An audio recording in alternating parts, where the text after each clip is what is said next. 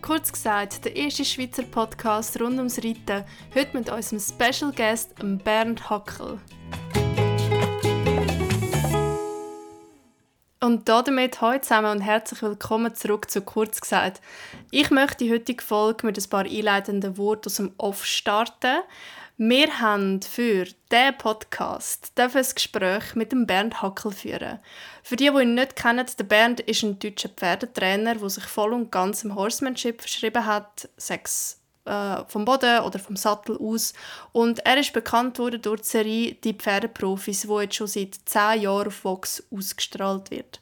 Auf seiner Tour Einhorn besser als keins, wo vom Biowaldboden präsentiert wird, hat er auch in der Reitsportarena in Rogwil halt gemacht und genau da haben wir ihn auch interviewen und mit Fragen löchern.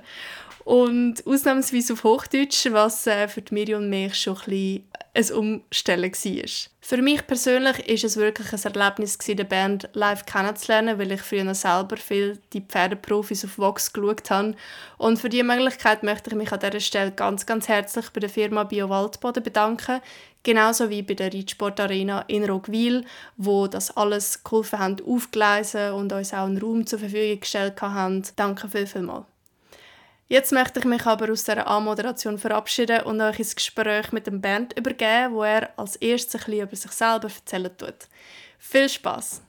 Ja, ich bin der Bernd, also Bernd Hackel. Ich bin, äh, glaube jetzt 48 Jahre alt. Ich habe da ein bisschen den Überblick verloren.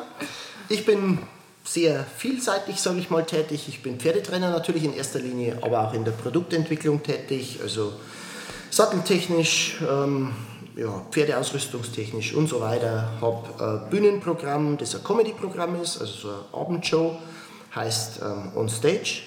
Und natürlich die Live-Show, so wie jetzt hier, wo es eben rein um Pferdetraining geht. Also ich bin sehr breit aufgestellt, sag ich mal. Du hast jung angefangen zu reiten, hast dann aber noch eine Ausbildung gemacht zum Offset-Drucker. Ja, genau. Und warst noch auf Farmen in Florida? In Florida, Texas und ähm, Kalifornien bin auch sehr froh eigentlich über meinen äh, Leidensweg, hätte ich jetzt beinahe gesagt, Lebensweg. Ähm, ich wollte früher quasi im klassischen Sinn, so wie man es kennt, Bereiter werden. Und das hat mir mein Vater damals untersagt, weil er gesagt hat, so wie es halt viele machen, Bur, du lernst erst was Gescheites. Und damals, ja, ist er da so ein bisschen auf Widerwillen bei mir gestoßen. Im Nachhinein betrachtet war ich ganz froh drum, weil das hat mir den Weg in die klassische Reiterei so ein bisschen verbaut. Und ja, hat mich auf den Weg gebracht, auf dem ich jetzt bin, dass ich einfach wirklich, ja, ich sag mal, untertags Pferde trainiert habe, in der Nachtschicht dann nach der Lehre in der Druckerei gearbeitet habe. Also habe über Jahre hinweg zwei Jobs gemacht. Tagsüber im Reitstall, nachts in der Druckerei in der Nachtschicht. Ja, war viel Arbeit, aber war sehr interessant und ich bin froh, dass ich es so gemacht habe, weil ich so halt einfach einen anderen Weg einschlagen habe können als den klassischen Weg, den halt viele machen, Dressur, Springen, Vielseitigkeit. Weil wenn ich schaue, ja, wie, wie starr und wie unflexibel das ganze System ist, mhm. dann bin ich in unserer Reiterei schon viel besser aufgekommen. Also was ist unsere Reiterei Western? Unsere Reiterei ist Schwerpunkt Western. Ich bin Reitsport, äh, Reitweisen unabhängig. Wir haben auch Dressurpferde im Training und und und, aber ähm, ja, ich sag mal, ich vermisse in der klassischen Reiterei so ein bisschen die Horsemanship unter dem Ganzen. Für mich persönlich ist Horsemanship kein Trainingssystem, sondern Horsemanship ist eine Lebenseinstellung. Horsemanship kann genauso ein Dressurreiter wie auch ein Springreiter oder Westernreiter haben oder auch nicht haben, weil im Endeffekt ist es nur der faire Umgang mit Lebewesen.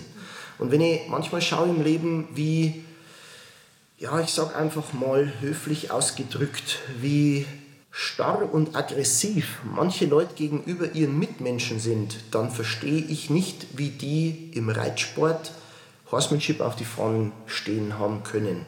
Weil es geht bei mir bei Kleinigkeiten los, dass man alten Leuten die Tür aufhält, zum Beispiel. Dass man, wenn man im Bus ist, ähm, alte Leute einen Sitz anbietet. Und ja, so diese, einfach diese alten Werte, Erziehung halt, ganz normaler Menschenverstand, der geht immer mehr verloren, unter anderem auch im Umgang mit den Pferden dass man halt einfach nur noch ähm, Bahnfiguren reitet, nicht mehr ins Gelände geht. Ziel ist nur noch Turnier, Turnier, Turnier und wenn der Gaul nicht passt, dann kommt er halt weg. Also ja, ich vermisse das einfach so, der gesunde Menschenverstand. Und da bin ich froh, dass ich aus einer Arbeitsreitweise komme, wo man die Pferde halt als Arbeitspartner brauchte. Also ich war richtig auf der Weide mit Cowboys, Rinder kastrieren, ropen, machen, tun, am Lagerfeuer schlafen, essen. Ja, über den Weg bin ich sehr, sehr froh. Bleiben, äh, bleiben wir vielleicht ganz kurz auf deinem Weg. Ähm, ich möchte nachher noch ganz kurz auf äh, die Dinge, die du jetzt gesagt hast, zurückkommen. Aber wann war der Zeitpunkt, dass du dich entschieden hast, dich komplett den Pferden zu widmen und wie, wie hat sich der Weg weiterentwickelt danach? Eigentlich schon mit 14. ähm, mein Freundeskreis war überschaubar. Nachdem ich mein Pony hatte, faktisch fast nicht mehr vorhanden, weil ich halt keine Zeit mehr für meine Freunde hatte. Also ich habe im Stall Hausaufgaben gemacht, war eigentlich ausschließlich nur noch bei meinem Pony und ähm, wollte halt das Ganze als Beruf ergreifen. Und habe dann natürlich, als ich einen richtigen Beruf, Anführungszeichen, lernen musste, den, den Reitweg nicht verlassen. Also ich bin trotzdem der Reiterei treu geblieben. Für mich war der Beruf halt eine Nebensache. Ich sagte, naja, das muss ich halt machen, mein Dad will es und ich muss halt Geld verdienen. Aber unterm Strich habe ich mir eigentlich immer nur bei den Pferde aufgehalten. Wie sieht dann ein typischer Arbeitstag aus bei dir? Gibt es das überhaupt? es, kommt immer, es kommt immer darauf an, wo ich bin, wie ich bin und mit wem ich bin. Also, gutes Beispiel, meine, meine Co-Trainerin war jetzt in Texas beim Uwe Röschmann und war ja, nicht auf der, auf der 7P Ranch vorhanden. Somit musste ich Pferde rausbringen, Pferde reinbringen, füttern, machen und tun. Wir haben jemanden, der die Boxen sauber macht, aber so der Umgang mit den Pferden, das überlassen wir nur uns Trainern. Das heißt, weil es so heiß war, bin ich äh, früh um halb drei, drei Uhr aufgestanden, habe die Pferde auf die Koppel gebracht, ähm, habe die Pferde rausgeschmissen, habe dann das Futter in die Boxen verteilt, habe dann, habe mich nochmal kurz hingelegt, habe es dann wieder reingeholt, ähm, die ganze Bagage, morgens um, äh, also ich habe es von der Koppel auf die Paddocks, da sind die Fliegen nicht so böse wie auf der Koppel, ähm, habe es dann vom Paddock rund um so 10 Uhr Pi mal Daumen in die Boxen verbracht, habe es dort dann quasi fressen lassen, also Kraftfutter haben lassen habe angefangen, die Pferde zu reiten, machen und tun und der Tag war dann um 23 Uhr, 23.30 Uhr circa beendet. Habe mir ein paar Stunden hingelegt und bin dann wieder raus. Und wenn meine Co-Trainerin da ist, dann schaut es leider auch nicht recht viel besser aus, weil dann machen wir halt miteinander Projekte wie Buchschreiben. Unser Extreme Trail Buch ist jetzt zum Beispiel fertig, das kommt am 18. Juli raus. Ähm, Kerstin Rester und ich haben das miteinander geschrieben. Ähm, war ein Projekt, das wirklich nächtefüllend war. Ja wo man halt einen Tag morgens um 6 beginnt und dann halt um 11, 12, 1 Uhr nachts fertig ist. Also bei uns gibt es keine Arbeitszeiten an sich, sondern bei uns gibt es einfach ja, irgendwie nur Arbeit. Ja. Wie schafft man es da, keinen Burnout zu bekommen? Das klingt um, ähm. doch sehr anstrengend, auch wenn es eine schöne Arbeit ist. es ist eigentlich sehr einfach, weil wir. Keine Zeit. Ja, wir, haben, wir haben keine Zeit für Burnout, ja. aber vor allem machen wir einen Job, der Spaß macht. Ja. Also wir machen das gern, was wir machen mhm. und es macht uns wahnsinnig viel Spaß und wir haben so viele Momente, die einfach unbezahlbar sind, wo man in der Halle ist und ein Pferd sich öffnet und mit dir zusammenarbeitet, ein Pferd, das vielleicht problematisch ist und eventuell sogar ja, entsorgt werden sollte also wir haben manchmal Zeiten, wo du wirklich zu Training gerührt in der Halle sitzt und denkst da, boah, hey, mega, dass ich das Leben so leben darf. Es gibt natürlich auch Zeiten, wo du denkst, oh, scheiße, morgen höre ich auf. Aber vom Grundprinzip sind die sehr, sehr rar. Ja, das ja. kann ich mir schon vorstellen. Ähm, du hast ja angesprochen, du hast, ich nenne es jetzt mal Problempferd, auch wenn mir persönlich äh, der Ausdruck nicht mega gut gefällt.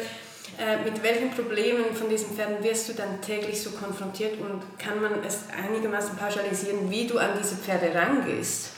Ähm, einfach fair mit Handling. Das Problempferd an sich existiert schon. Das Problempferd an sich ist durch zwei Sachen geprägt. Einmal durch seine Genetik und zum Zweiten durch den Besitzer und durch die Erziehung. Weil, alter Spruch von mir, eine dumme Mama und ein blöder Papa haben immer ein deppertes Kind. So, Punkt. Ganz einfach. Wie dieses Kind erzogen wird und dann in die Welt hinausgeht und dort Fuß fasst, werden eine dumme Mama und ein depperter Papa nicht wirklich hinbringen.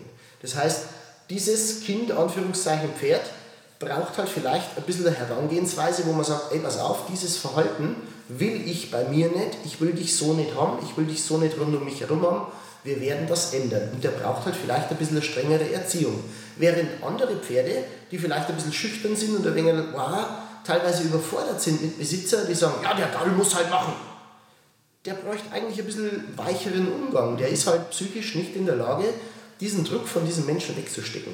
Also das heißt, das klassische Problempferd gibt es schon, aber es ist halt gemacht. Aber nicht nur vom Menschen, sondern halt durch seine Genetik.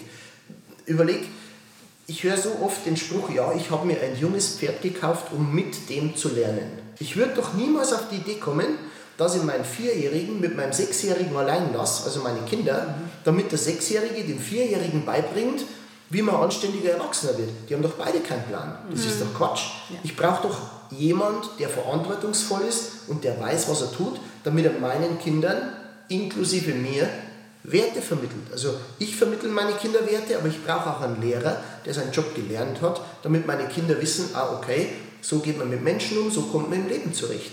Das würde auch nicht nur auf die, auf die Elternteile schieben, sondern das ist auch Teil vom Kindergarten, Teil vom, von der Schule und, und, und, wo halt einfach kleine Kinder geprägt werden.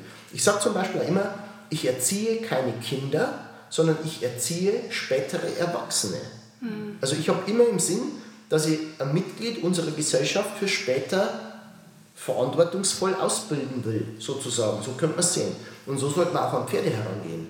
Aber wenn du überlegst, wie viele Pferde eigentlich ja, so viele Jobs haben, die müssen einmal guter Freund sein, Kuschelpartner, Kuscheltier, ähm, Psychiater, mhm. ganz wichtig, weil man dort halt alle Sorgen ablädt und trotzdem aber Sportpartner und erfolgreich. Also das ist ein Job, den möchte ich ehrlich gesagt nicht geschenkt.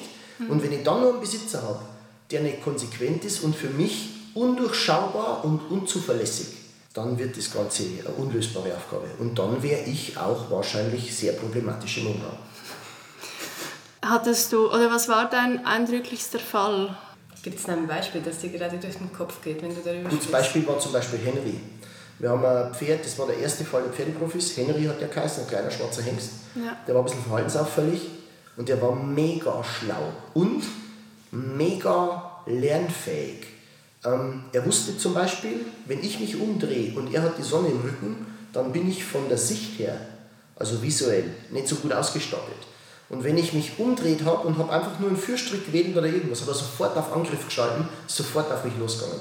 Wenn die Situation anders war, dass die Sonne in meinem Rücken war, dann war er vorsichtig und gesagt, ah, na, da ist jetzt meine visuelle Möglichkeit, den Typen zu sehen, ein bisschen eingeschränkt, greife ich lieber nicht an, mache ich nicht. Also es war im Training wirklich spannend wir hatten mal ein Erlebnis, da war er hinter mir. Zum Glück war Winter, ich hatte dicke Jacke an. Und dann hat er mich, ich habe den geführt, ein Praktikant von mir war daneben, weil wir vorsichtshalber zu zweit rausgebracht haben. Und dann hat er mich von hinten angegriffen, zwischen die Schulterblätter an meiner Jacke gepackt, hochgehoben, ist auf der Hinterhand vier, fünf Meter nach vorn gesprungen mit mir. Und bis der Praktikant da war, hat er mich zu Boden gedrückt und wollte meinen Schädel einschlagen. Er hat zum Glück mit dem Vorderhof meinen Kopf nicht getroffen. Mein Praktikant hat super reagiert, ist an meinen Kopf gesprungen und hat das Pferd dann angegriffen.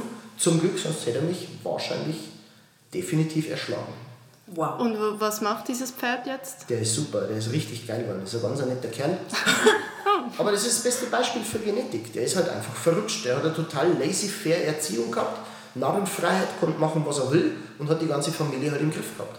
Aber also für mich ist ja das, also nicht nur für mich, sondern das Pferd ist ja ein Fluchttier. Was muss passieren, dass ein Pferd so aktiv auf einen Menschen losgeht? Das, das es muss überhaupt nichts passieren. Er muss gar nichts, es muss gar nichts passieren. Er muss von der Genetik her so ausgerüstet sein, dass er sagt, passt auf Leute, ich bin ein Anführer. Wenn, überleg mal, wenn Pferde nur Fluchttiere wären, dann würde niemand in einer Herde die Führung übernehmen, weil alle ja nur weglaufen. Klar. Du brauchst einen, der sagt, passt auf, ich bin genetisch so ausgestattet, dass ich schlauer, schneller, besser, aggressiver als ihr und konsequenter bin als ihr.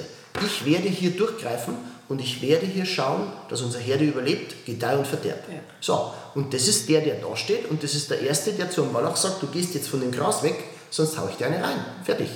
Wird doch ein Fluchttier nie machen, der wird doch immer ja, weglaufen. Aber einer wird fressen und einer nicht. Ja. Ganz klare Sache. Und der hat eine Erziehung genossen, wo er wusste, wenn ich mich aggressiv verhalte Menschen gegenüber, dann laufen die weg. Mhm. So, und jetzt trifft er auf einen Menschen, der sagt, du kannst machen, was du willst, ich laufe nicht weg.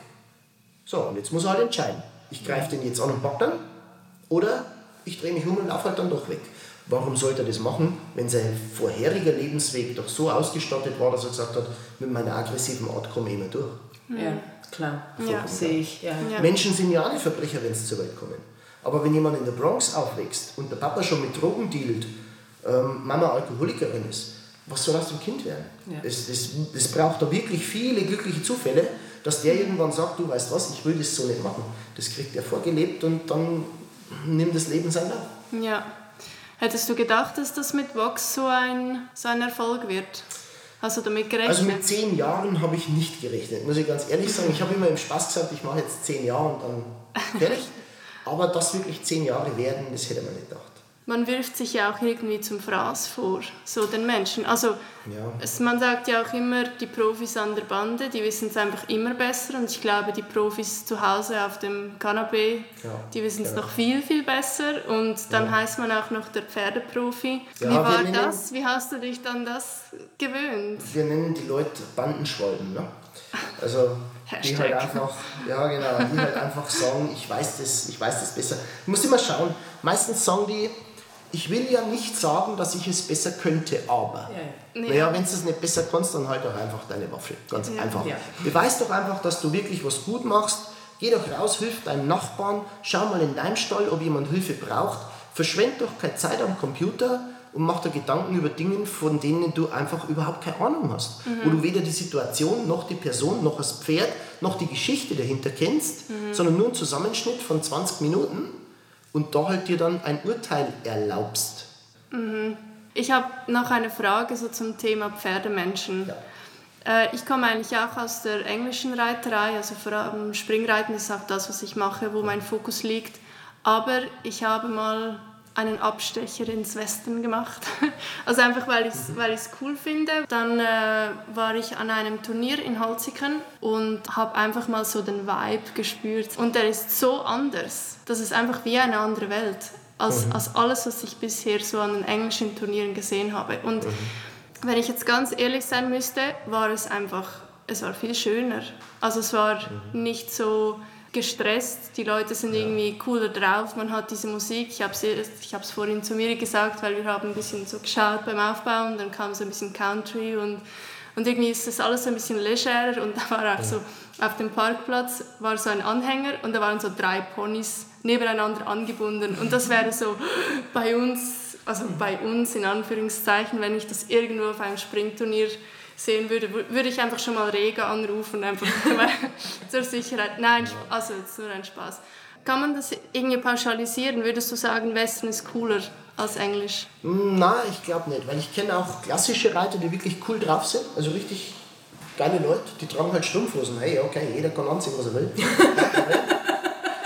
Aber grundsätzlich sind es richtig coole Typen und die kannst du da wirklich zu was brauchen. Und ich sage immer, es gibt ganz viele Cowboys, die wissen halt nicht, dass sie Cowboys sind. Weil mhm. Ich unterscheide immer in Leute, die du zu was brauchen kannst und zu Leuten, die halt einfach nur da sind. Weißt, die, können, die können ein Pferd reiten, ja, okay, und das machen sie vielleicht auch ganz gut. Aber wenn dann mal ein Hufeisen wo fehlt, wieder draufnageln, da beißt es dann schon aus. Ein Jungpferd, das irgendwo abhaut, einfangen, wird schon schwierig. Rinder, die wo ausbrechen, wieder zurückbringen, ob beritten oder zu Fuß, vollkommen egal. Da machen sie sich die Hosen voll und trauen sich nicht mehr. Mhm. Und da ist bei mir halt die Kante, dass ich sage, okay, Leute, die brauchbar sind, für grundsätzlich den Job und das Leben rund um Pferde und Leute, die halt dabei sind. Gegen die spricht auch nichts, die dürfen ja gern dabei sein, aber es ist halt dann nicht unbedingt so dieser Schlag, wo man sagt, okay, Pferdetrainer, ähm, Ausbilder, äh, Leute an die Hand nehmen und machen. Und da verschwimmt halt heutzutage so ein bisschen die Grenze, weil jeder, der Buch lesen kann, ist sofort Ausbilder und gibt dann Unterricht und hat zwei Kurse besucht und jetzt macht er seine eigene Akademie. Mhm ja, weiß nicht, das, das ist in unserer Zeit ein bisschen schwierig geworden. Du hast am Anfang von unserem Interview etwas gesagt, was mir schon lange im Kopf und auch auf der Zunge brennt, und zwar, dass es schwierig wird für Menschen, die viele negative Gefühle in sich tragen, ich nenne es jetzt mal Hass, äh, ein, also ein gutes Horsemanship durchzuführen. Mhm. Jetzt meine Frage, ich möchte etwas konkreter auf das Thema eingehen. Wie wichtig ist die Psyche von Menschen, ähm, für die Zusammenarbeit mit dem Pferd. Muss jetzt nicht mal unbedingt Sport sein, sondern so generell für das Wohlbefinden vom Pferd. Es kommt immer darauf an, von, welcher psychischen, von welchem psychischen Gleichgewicht wir ausgehen. Weil du hast manche, manche Menschen, die können umschalten. Die sind im Job fürchterlich gestresst, die sind wahnsinnig fix und fertig mit der Welt. Und wenn die aber beim Pferd sind, schalten die auf Null und sind beim Pferd. Und die kannst du wirklich brauchen coole Sache. Und es gibt die anderen, die können nicht wirklich hin und her switchen. Die sind beim Pferd genauso gestresst wie in der Arbeit. Und das ist was fürs Pferd, was halt schon belastbar ist, also für die Psyche vom Pferd vor allem belastbar ist. Weil bei uns auf der 7P Ranch gibt es zwei Arten von Losgelassenheit. Es gibt die physische Losgelassenheit, wo das Pferd quasi den Körper locker macht. Es gibt aber auch die psychische Losgelassenheit und die muss in jedem Fall immer vor der physischen Losgelassenheit kommen. Dass mein Pferd, wenn der Zügel bewegt wird, nicht sagt, oh, der will was und fest wird, sondern dass mein Pferd sagt, oh, ich kann was für ihn tun. Verstehst? Das ist so der Punkt, wie Kinder, die Angst haben, wenn der Papa heimkommt. Das geht gar nicht. Also Kinder sollen nicht Angst haben. gutes Beispiel, ich habe von meinen Eltern nie, niemals, nie, nie, nie folgenden Satz gehört. Da wart, wenn der Papa heimkommt, das sage ich ihm. Mhm. Weil wir als Kinder gesagt hätten, ja und was, was macht der Papa dann anders als du? Also wir hätten gar nicht verstanden, was so ein Satz soll. Verstehst? Ja. Weil, weil meine Mama die gleiche Aussagekraft gehabt hat wie mein Papa. Und ich wusste, ich kann mich auf beide verlassen. Und heute noch, ich bin jetzt dann irgendwann 50 Jahre alt, wenn ich irgendeine Frage habe, gehe zu meiner Mama. Und wenn meine Mama sagt, Risiko zu groß, lass es sein, dann überlege ich nochmal und denke mir, ja, okay, sie hat recht, und dann lasse ich es sein. Weil ich weiß, meine Mama hat Ahnung und ich kann mich auf meine Mama hundertprozentig verlassen. Da mhm. gibt es überhaupt nichts zu rütteln, ganz klar sein.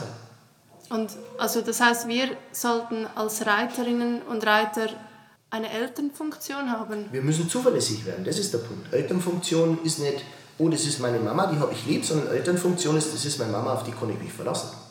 Oder, also Eltern, oder würdest du sagen, vielleicht so leittiermäßig? Das ist, ich drehe da die Hand nicht um, das ist für mich beides das Gleiche, weil ja. meine Eltern sind mein Leittier. Mhm. Also ich glaube, da fängt unser Problem an, dass wir immer differenzieren. Ja, muss ich jetzt ein Leittier sein, muss ich jetzt lalala. Ich wäre ein beschissenes Leittier, weil ich kenne die Gräser nicht, ich weiß nicht, wo man Wasser findet, ich höre schlechter als ein Pferd, ich laufe langsamer als ein Pferd, ich beiß weniger als ein Pferd. Was bin ich für ein Leittier? Verstehst? Ja. Ich bin absolut aufgeschmissen in der Wildnis. Aber ich bin zuverlässig und kann meinem Pferd vermitteln, in meiner Welt kommst du mit mir am besten klar, weil ich sehr gut auf dich aufpasse. Wenn du dich mir anschließt, wirst du keine Sorgen haben. Das ist der Punkt. Und wie bringt man ein Pferd dazu, das zu glauben? Durch Zuverlässigkeit. Zum Beispiel Handfüttern. Auf der einen Seite dürfen sie machen äh, oder müssen sie machen, was wir sagen. Auf der anderen Seite kommen wir dann und lassen uns das Futter wegnehmen. Mhm.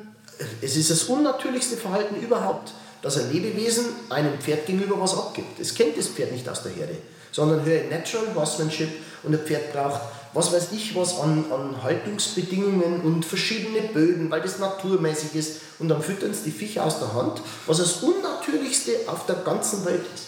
Kann mir kein Mensch erklären, warum. Ich kann nur sagen, warum. Das machen die nicht fürs Pferd, das machen die für sich selber, für die eigene Psyche, weil sie, weil sie denken, ich muss mein Pferd bestechen, ich gebe dem was, dann mag er mich lieber. Überleg, was machen wir zum Jahresabschluss? Wir gehen mit der Firma essen. Mhm. Warum? Weil wir uns belohnen durch Essen. Dieses Denken muss weg.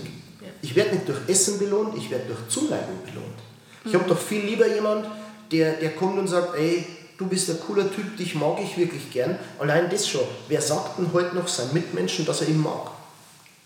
Was glaubst du, wie mich die Leute oft komisch anschauen, wenn ich, ich sage das zu Männern und zu Frauen, vollkommen geschlechtsneutral, vollkommen egal, mir ist ja egal, ob jemand schwul ist oder nicht, ob jemand ein Mann sein will und eine Frau ist oder umgekehrt, das ist mir alles vollkommen schnuppe. Wenn ich finde, dass jemand ein korrekter Mensch ist, dann gehe ich da hin und sage, ey, weißt du was, ich habe selten so Leute wie dich getroffen, ich bin gern um dich rum, ich finde dich super korrekt und ich finde es toll, dass ich Zeit mit dir verbringen darf. Die sind total irritiert, weil die nicht wissen, ist das jetzt ein Anmachspruch? Will er mich abschleppen? Ist er schwul? Was, was wird das jetzt? Und dann siehst du richtig, wie das Gesicht sagt, äh, okay, da weiß ja keiner, was er drauf sagen soll. Mhm. Das ist oft krass. Aber es, es gibt ja nicht, es ist ja nicht jeder Dritter so, dass ich sage, wow, hey cool, um den rum bin ich gern. Aber wenn dann jemand dabei ist, wo man sagt, wow, hey, super geiler Mensch, ähm, dann teile ich das halt mit und dann siehst du da wirklich oft komische Gesichtsausdrücke. Was dann mit längerem Kennenlernen sagen die dann auch irgendwann, da war ich damals echt irritiert. Sag ich, aber warum eigentlich? Mhm. Wäre doch, wär doch super, wenn wir sagen könnten, hey, ich mag dich, ich hab dich lieb, ich bin, weißt schon, allein, allein Eltern schon, was für Eltern sagen ihre Kinder noch, Einfach nur diesen Satz, ich liebe dich. Mhm. Ja. ja. ich bin ja aus Bayern, wie willst du das sagen? Na ja, dann wechseln wir ins Hochdeutsch, du hast doch sprechen gelernt. Verstehst du? Mhm. Das ist der Punkt. Ich sage das meinen Kindern und meine Kinder wissen das. Ja. Meine Kinder wissen auch, selbst wenn ich nicht immer für sie da sein kann, ich bin auf jeden Fall immer für sie da. Mhm. Weißt du, was ich meine? Ja. Das ist der Punkt. Absolut. Ich bin ein Mensch, der immer wieder behauptet, dass die Pferde, also all die Pferde in meiner, meiner Laufbahn mich erzogen haben, so, sozusagen. Was ist das Beste oder das Wichtigste, das dir die Pferde beigebracht haben? Mich selber zurücknehmen, Geduld haben und ja, von außen Situationen betrachten. Das, das ist eigentlich die wichtigste Eigenschaft, die ich gekriegt habe. Ich war früher sehr aggressiver Mensch und war sehr ja, vorwärts und bam und hu, vor allem in meiner Sportkarriere. Und das haben mir vor allem die Problempferde den Zahn aus mir echt gezogen. Und gesagt, pass auf mein Freund, so wird das nichts mit uns. Und ja, du kannst manche Sachen mit Gewalt lösen, ganz klar, sonst würde ja der Reitsport nicht so funktionieren, wie oft funktioniert. Aber es ist halt nichts Nachhaltiges. Mhm. Und wenn ich meine Pferde anschaue, mein Fips zum Beispiel, der Fips wird ohne mit der Wimper zu zucken sofort sein Leben für mich geben, definitiv. Wenn wir mit schwierigen Pferden arbeiten, ey, was denkst du, was da oft los ist? Es da kracht und scheppert, Pferde, die uns angreifen, Pferde, die auf uns losgehen. Der kleine Mann steht da, Gewehr bei Fuß und sagt, wenn wir jetzt draufgehen, sind wir wenigstens beide weg. Also das ist, das ist verblüffend, wie du ohne ein Lebewesen zu dominieren so einen Rückhalt kriegst. Das, also ich glaube, wenn einfach mehr Menschen sowas erleben dürften oder die Chance hätten, sowas zu erleben, die ganze Welt wäre ein anderer Planet, glaube ich. Ja, ich denke mir das auch oft, oder ich wünsche mir das oft für andere Menschen, dass die mal so etwas fühlen könnten, ebenso das Zwiegespräch mit den Pferden und das Zusammensein. Und ich glaube, das ist auch der Faktor, der oft fehlt bei all diesen Anschuldigungen gegenüber dem Reitsport. Weil viele Menschen, die verstehen das nicht, dass es diese Partnerschaft gibt. Also das ist ja mittlerweile vielseitig. Was vor allem die Reiter, die Reiter nicht verstehen. Und zwar die Reiter, die Freizeitreiter sind, die einen Haflinger, einen Norweger, an was auch immer haben, die ihr Buch gelesen haben und sagen, hey, ich weiß jetzt, wie die Welt gestrickt wird und halt so Gewehr bei Fuß sind, wenn es irgendwo Ärger gibt und irgendein Feindbild gibt. Was die nicht verstehen, ist, es wird uns gehen wie den Indianern. Die Indianer, also die Native Americans, Indianer darf man ja in Deutschland schon mehr sagen, weil das ist ja alles schlimm, ähm, aber was denen wirklich zum Verhängnis wurde, ist dieser Krieg untereinander. Dieses gegenseitige ja. Bekämpfen und Bekriegen, weil sie nicht zusammengehalten haben. Und zwar am Anfang schon. Und bei uns ist das Gleiche. Wenn man Isabel Wert irgendwo an einen Baum hängen kann, dann machen sie das. Und wenn Isabel Wert morgen Paul Schockemühle heißt, dann nehmen sie halt den. Und wenn der Paul Schockemühle irgendwann Bernd Hackel heißt, ja, dann wird halt der gekreuzigt. Egal. Hauptsache, wir können gegen irgendwen vorgehen.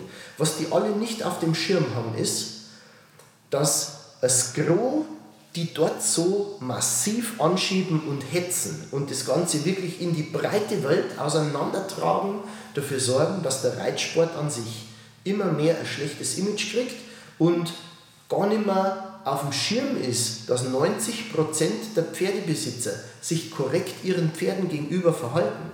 Was diverse Tierschutzorganisationen seit Jahren versuchen, ist Reiten zu verbieten. Mhm. Und irgendwann wird es auch der Fall sein. Und schuld daran werden die Reiter selber sein. Weil sie jeden, der auch nur die falsche Farbe von einer Hose trägt, sofort am Pranger hängen und sagen, boah, geht gar nicht. Und das ist der Punkt, der eigentlich den Reitsport so schlecht dastehen lässt. Die paar Turnierreiter, die irgendwo sind, bitte, die, ja, es ist schlimm, was dort vorgeht, aber ich finde es auch schlimm, wenn ein Pferd von Montag bis Samstag einfach auf der Koppel steht, nicht trainiert wird, Übergewicht hat 200 Kilo und am Sonntag dann fünf Stunden ins Gelände kriegen wird. Ist die gleiche Tierquälerei. Ja. Aber gehe ich her und suche mir Lieschen Müller und sage so, und die hängen wir jetzt auf? Nein. Warum nicht? Weil es besser ist, ich gehe zu Lieschen Müller und sage, du was auf, ich will da nicht zu nahe treten, aber denkst nicht, dass die ein bisschen fett ist für vier Stunden Reiten? Verstehst du? Vielleicht wäre ernährungstechnisch gut, wenn du mal schaust, vielleicht eine Haltungsformänderung, nicht nur in die Box stellen, die können raus. Vielleicht selber ein bisschen fitter werden, übergewichtige Reiter. Hey, mach mal eine Saftkur, mach mal das, mach mal das. Ey, wenn du überlegst, mein Gewicht, was ich mit meinem Gewicht gespielt habe mittlerweile, weil ich Zeiten gehabt habe, wo ich einfach gedacht habe, hey, mir schmeckt's. Dann habe ich gegessen und gemacht. Dann habe ich Zeiten gehabt, wo ich mir angeschaut habe und habe mir gedacht, leck, Alter, du hast 100 Kilo, geht gar nicht. Ich wiege jetzt momentan 77 Kilo ich habe aber auch schon 105 Kilo gewogen.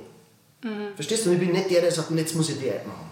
Sondern wenn ich mich nicht mehr wohlfühle, wenn ich mir meine Pferde anschaue. Wenn wir junge Pferde zum Beispiel kriegen, dann nehme ich ja gerne wieder ab und setze mich hin und sage, okay, es kommen im März junge Pferde in Beritt, ich spare mir jetzt das, was weiß ich, Stück Torte oder was einmal, weil ich habe einen Job zu machen. Mhm. Aber die Leute sind nicht mehr fokussiert. Es gibt so diese Herangehensweise, diese 7P wie bei uns, Proper Prior Preparation prevents Piss Poor Performance. Eine gute Vorbereitung verhindert eine schlechte Vorstellung. Es ist leider nicht mehr in, dass man ein bisschen mitdenkt. Das glaube ich ist der Punkt. Mhm. Ich finde es extrem schön, was du gesagt hast. Das ist eigentlich exakt das, was wir selbst auch im letzten Podcast gesagt haben. Wir haben über Aachen gesprochen, weil ich war selbst da vor Ort. Da ist ja ein tragisches Ereignis auch noch in der Vielseitigkeit passiert. In meinen Augen konnte die Reiterin gar nichts dafür. Kann wahrscheinlich auch im Gelände passieren. Nun, trotzdem, jetzt neben Isabel Werten, da den Schlagzeilen, die der Reitsport da in Aachen gemacht hat, Gibt es etwas, was man deiner Meinung nach am Sport grundlegend verändern müsste? Am Reitsport jetzt, also ich sage jetzt über alle Disziplinen, oder müsste man nur umdenken als Zuschauer? Grundsätzlich müssen die Zuschauer umdenken, grundsätzlich muss der Reitsport umdenken, die Sponsoren umdenken, weil Sponsoren interessieren sich eigentlich gar nicht darüber oder dafür, wie manche Leute mit den Pferden umgehen, die wollen Erfolg sehen, fertig. Und da müssten die umdenken. Die sind immer so auf Nachhaltigkeit und nehmen jetzt Bio-Wolle, die irgendwo auf irgendeinem Acker gepflückt worden ist, von irgendwelche Schafe beweidet. Hauptsache es verkauft sich gut. Weißt du, meine? Das ist mhm. der Punkt. Aber schau, ich spinne den Faden sogar weiter, weil das macht das Bild eigentlich klar. Corona-Impfung.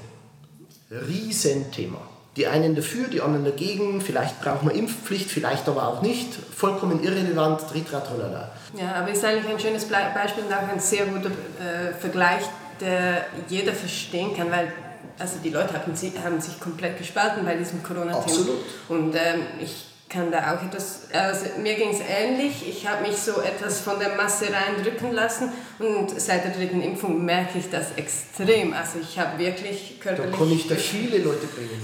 Und äh, ich habe es ehrlich gesagt schon fast Angst vor dem Herbst, wenn das Thema wieder aufkommt, also jetzt ohne, dass ich komplett in das, die Corona-Schiene hier äh, reinrutschen möchte, aber es passt eigentlich auch in unseren Sport, das stimmt schon, man hat eine eigene Meinung, irgendwann kommt der Punkt, wo man die gar nicht mehr frei äußern darf, weil genau. man äh, gefühlt gekreuzigt wird, auch wenn es halt nur in sozialen Medien oder im Internet allgemein ist. Und das ist schon eine schwierige Bewegung in meinen Augen. Also allgemein auf der Welt. Das spielt jetzt nicht mal eine Rolle beim Reitsport. Ja, ja schwierige Sache. Aber jetzt mal vielleicht noch etwas Schöne, äh, Schönes oder wie auch immer man das sagen könnte. Was war das emotionalste Erlebnis von dir mit den Pferden? Kannst du das benennen? Auch da gibt es ganz viele verschiedene, aber das, was für mich emotional am schönsten war, meine Co-Trainerin ist schon seit zehn Jahren bei mir. Und wir haben viele Höhen und viele Tiefen, viele Tränen und viele Täler durchschritten, ähm, wie es halt so ist im Pferdetraining und im Lernen. Und irgendwann war mal der, muss ich fast schon schlucken, irgendwann war mal der Tag, wo sie im Rampen auf dem Zaun sitzt, schaut mich an fängt auf eine Sekunde an zu weinen, Tränen laufen und die sagt, jetzt macht der auf. Und ich habe gedacht, jetzt hat sie es kapiert. Genau. Und es war so, da kommt mir jetzt noch das Wasser in die Augen, weil das einfach so ein schöner Moment war. Es hat halt wirklich alles passt. Es war schönes Wetter, es war, es war top, es war einfach alles komplett außenrum, wie gemaltes Bild. Und dann schaut er mich an und sagt, wow, jetzt, heute spüre ich, dass der aufmacht. Und so intensiv haben wir das noch nie gehabt vorher. Und da war für mich persönlich der Punkt, wo ich gewusst habe, egal was, die schafft es auf jeden Fall als Pferdetrainerin, die ist definitiv genau an der richtigen Stelle im Pferdetraining. So schön. Schön. Wirklich. Wir sind ja jetzt in der Reitsportarena in Rockville. Ja. Was machst du hier? Wir haben eine Live-Show morgen. Wir haben roundabout ein bisschen was über 1000 Zuschauer. Und ich werde morgen verschiedene Pferde arbeiten ähm, im Rampen und halt meinen Trainingsweg darlegen. Wir werden ein schwieriges Pferd haben, wir werden ein Jungpferd haben und wir werden eine Reitstunde haben. Und ja, ich werde mein Vorgehen erklären. Der, die ganze Idee mit den Live-Shows, also die Live-Shows an sich gibt es schon seit 1998, aber halt in einem kleineren Rahmen damals. Und als dann Box losging, hat mal jemand gesagt, ja, vor der Kamera ist er anders als ohne Kamera. Und dann haben wir gedacht, weißt du was, wie kann ich das beweisen? Ich habe eine gute Idee. Ich gehe einfach live raus, weil wenn 1000 Leute sehen, es gibt hier nichts zu verstecken, kein Netz und kein doppelten Boden. Ich mache, wie es macht. dann mhm. wird vielleicht auch klar, ich bin vor der Kamera genauso wie ohne Kamera. Also mhm. das war so der Grundgedanke und ich bin froh, dass ich das durchzogen habe. Ja, sehr cool. Ich habe noch eine Frage. Wieso reitest du immer ohne Helm? Das ist also Thema, ist ganz oft äh, durchdiskutiert. Ich kann mit dem Helm mich nicht bewegen. Ich habe das Gefühl, ich hätte eine Tüte auf, ich höre nicht richtig. Also es ist einfach was auf meinem Kopf, was da nicht hingehört. Es ist, ich kann mich so nicht bewegen. Ich reite manche Pferde mit Helm, zum Beispiel wenn wir Traber kriegen, die Schwierigkeiten haben im Galopp, was sehr unbalanciert ist. Weder das Pferd kann seine Füße kontrollieren, noch ich kann seine Füße kontrollieren. Das ist für mich eine grenzwertige Geschichte, wo ich sage, okay, grundsätzlich bockt er nicht, grundsätzlich macht er keinen Scheiß, er kann sich halt nicht balancieren. So ein Reiter mit Helm, weil er nicht weiß, ob er stürzt oder nicht, das kann niemand beeinflussen. Also das ist ein Risikospiel. Aber auf einem Bocker oder auf einem Steiger oder auf einem Durchgänger, da weiß ich, was mein nächster Schritt ist und da weiß ich, zu 99 Prozent kann ich die Situation kontrollieren. Und wenn ich dann keinen Überblick habe, meine Bewegungsfreiheit eingeschränkt ist, dann äh, ist es für mich persönlich aus meiner Sicht einfach zu gefährlich. Ich würde meine Gesundheit nicht aufs Spiel setzen ähm, und diese Situation eingehen ohne Helm, weil ich einfach in meiner Bewegungsfreiheit eingeschränkt bin. Und da gleich nur ein Nachsatz, weil ich kriege darüber ganz viel Zuschriften. ja, das ist doch nur faule Ausrede. Warum müsste ich mich vor irgendwem rechtfertigen? Ich bin ein erwachsener Mensch, ich bin über 18, ich bin sogar schon dreimal sieben. Ähm, also wie, warum sollte ich mich rausreden? Ich habe es nicht nötig, mich vor irgendjemand zu rechtfertigen für sowas. Es ist meine Entscheidung und dieses Thema Vorbild, ich esse kein Fleisch, ich rauche nicht, trinke Alkohol in Maßen, fahre anständig Auto, grüße jeden, benehme mich wirklich ordentlich, so wie ich es von manchen Menschen halt wünschen würde. Und dann kommen Leute, die haben eine Zigarette in der Hand, eine Bierflasche in der anderen, äh, ein Kind mit im Schlepptau und sagen, du bist aber ein schlechtes Vorbild, weil du trägst keinen Helm. Ich weiß nicht, ob der einen Spiegel daheim hat und sieht, wie er vor seinem Kind da steht. Es sollte vielleicht jeder mal sich am Besen schnappen vor der eigenen Tür kehren, weil ich bin mir sicher, da gibt es bei vielen genügend Dreck, der weg muss mhm. bevor sie sich an einen Helm hängen. Und die sollen vielleicht auch mal ein bisschen dahinter schauen, wie viele von den sogenannten Helmhelden, die ich persönlich kenne, dann doch ohne Helm reiten, wenn du dort vor Ort bist. Ja. Ich sehe keinen Sinn darin, fürs Fernsehen zu lügen und zu sagen, ja, ja, mache ich, einfach nur damit ein paar Leute halt den Mund halten. Und in Wirklichkeit ist alles ganz anders. Meine Kinder würden das sehen, meine Kinder würden wissen, ich bin ein Lügner und das kann ich mir von meinen Kindern nicht erlauben. Was andere Leute machen, ist ihr Bier. Ja, sehr schön. ja, merci für das Statement. Also, äh, nein, jetzt bin ich Schweizerdeutsch okay. Ich, ich weiß einfach, dass das äh, eine Frage ist, die, die auch uns oft beschäftigt hat, als wir noch zu, ganz zu Beginn Box geschaut haben. Ja. Nichtsdestotrotz empfehle ich Helm. Ne? Helme retten Leben. Wenn jemand sich sicherer damit fühlt, wenn jemand nicht gut reiten kann, was auch immer, es muss jeder seinen Verstand einschalten und Kinder unter 18 auf jeden Fall Helm, ganz klar, weil die müssen machen, was die Eltern sagen. Meine Kinder daheim, die fahren Fahrrad, Dreirad, immer schon alles mit Helm. Für die gibt es ohne Helm nicht und die wissen auch, warum ich keinen trage. Und es ist bei uns zu Hause nie ein Thema. Und wenn ich mal im Stall bin und mein Kleiner sagt, kann ich auf mein Pony? Und ich sage, ja, ja, kannst du, dann sagt er automatisch, ich gehe schnell meinen Helm holen. Da brauche ich den nicht einmal erinnern. Mhm. Also wenn ich das hinkriege mit meinen Kindern, obwohl die dieses Vorbild jeden Tag sehen, frage ich mich, was läuft in der Erziehung von manchen Menschen falsch, dass die auf jemanden im Fernsehen komplett ignorieren, was die Eltern sagen. Ja. Ähm, hattest du denn schon einmal ein Pferd, bei dem du irgendwann sagen musstest, die Arbeit lohnt sich nicht mehr, da müssen wir abbrechen oder das ja. wird zu gefährlich? Und was passiert mit so einem Pferd? Hatten wir. Ich bin ja unterm Strich verantwortlich nicht nur fürs Pferd, sondern vor allem für den Besitzer. Und wir hatten mal eine Stute, die ist auf Kinder losgegangen. Ähm, bevor ich da sage, schau, dass die irgendwo anders hindurst, empfehle ich dann wirklich, lass uns dieses Tier töten, weil du weißt nicht, bleibt sie beim neuen Besitzer oder nicht.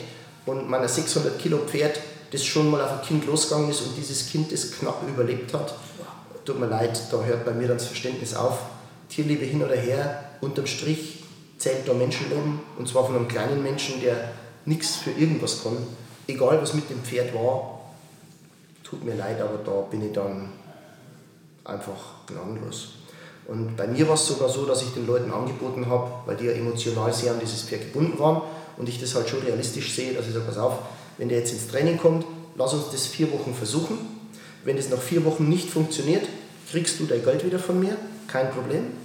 Ähm, unter der Voraussetzung, dass für dieses Pferd eine Lösung gesucht wird. Also entweder wirklich irgendwo, keine Ahnung, Buxtehude weg vom Schuss ähm, oder halt töten und dann bleibe ich auch dabei bis zum Schluss. Also ich bin nicht der Typ, der das Pferd wohin fährt, abgibt und sagt, ja, ja, macht's nur, weil die durch die Vordertür reingeht, die Hintertür raus verkauft wird, sondern ich bin bei diesen Pferden dabei geblieben, es waren fünf Stück, bis der Bolzenschuss gefallen ist und bis diese Pferde tot waren. Ja. Ja, das sind dann die traurigen Seiten. Aber ich muss sagen, wenn ich höre fünf Pferde und ich kann mir nur ausmalen, wie viele Pferde du dann doch korrigiert gekriegt hast in all den Jahren, das ist, ich denke jetzt mal, ein sehr, sehr niedriger Prozentsatz. Oder? Also ich habe eine Zeit lang ein Buch geführt und wir haben roundabout so 750 Pferde, bis zu, also ist schon lange her, bis zu dem Punkt, wo ich halt ans Zählen aufgehört habe. 750 Pferde gehabt, die ein großes rotes S gehabt haben am Berittvertrag und es ist halt dann ein Schlachtpferd gewesen, also der sollte halt im Endeffekt dann in die Wurst. Und von diesen 750 Pferden sind fünf nichts geworden. Also, also. Ich glaube, das, ist ja, das ist eine sehr gute Quote. Ja. Kann man eigentlich zu dir ins Training kommen? Ja, kann man. Ähm, wir nehmen Berittpferde, Jungpferde zum Anreiten, Leute, die zu Kurse kommen. Ähm, also da ist unser Programm breit gefährt. Und Infos dazu gibt es auf deiner www.bernhacke.de ja. Da findet man auf jeden Fall neueste Infos, genauso auch wenn man uns auf Instagram oder ähm, Facebook folgt. Mhm. Ähm, unser YouTube-Kanal natürlich, ähm, der auch da ist, für Free-Content zur Verfügung stellt. Und ja, definitiv Programm da. cool. cool. Gibt es noch irgendetwas, das du den Zuhörern sagen möchtest oder etwas, das sie vielleicht vergessen haben? Irgendein Mantra oder etwas vielleicht, Tätowierwürdiges? Vielleicht ähm, ein, ein ein kleiner Wunsch von mir, lasst wieder mehr gesunden Menschenverstand in die Stelle einkehren und äh, lasst uns wieder ein bisschen natürlicher und normaler mit unseren Pferden umgehen. Sehr schön. Amen. Ja, würde ich auch sagen. Dann würde ich sagen, vielen, vielen herzlichen Dank, dass wir dich heute besuchen durften und vielen Dank für deine Zeit. Es war mega toll, mit dir zu sprechen. Und falls ihr draußen noch Fragen habt, ähm, könnt ihr natürlich uns in der Zeit kontaktieren und sonst direkt. Ihr, habt jetzt, ihr wisst jetzt, wo ihr werdet erreicht und dann würde ich sagen, wir hören uns beim nächsten Mal. Vielen Dank, dass ich da sein dürfen und äh, ja, danke fürs Gespräch. Danke vielmals und bis zum nächsten Mal. Tschüss zusammen. Tschüss zusammen.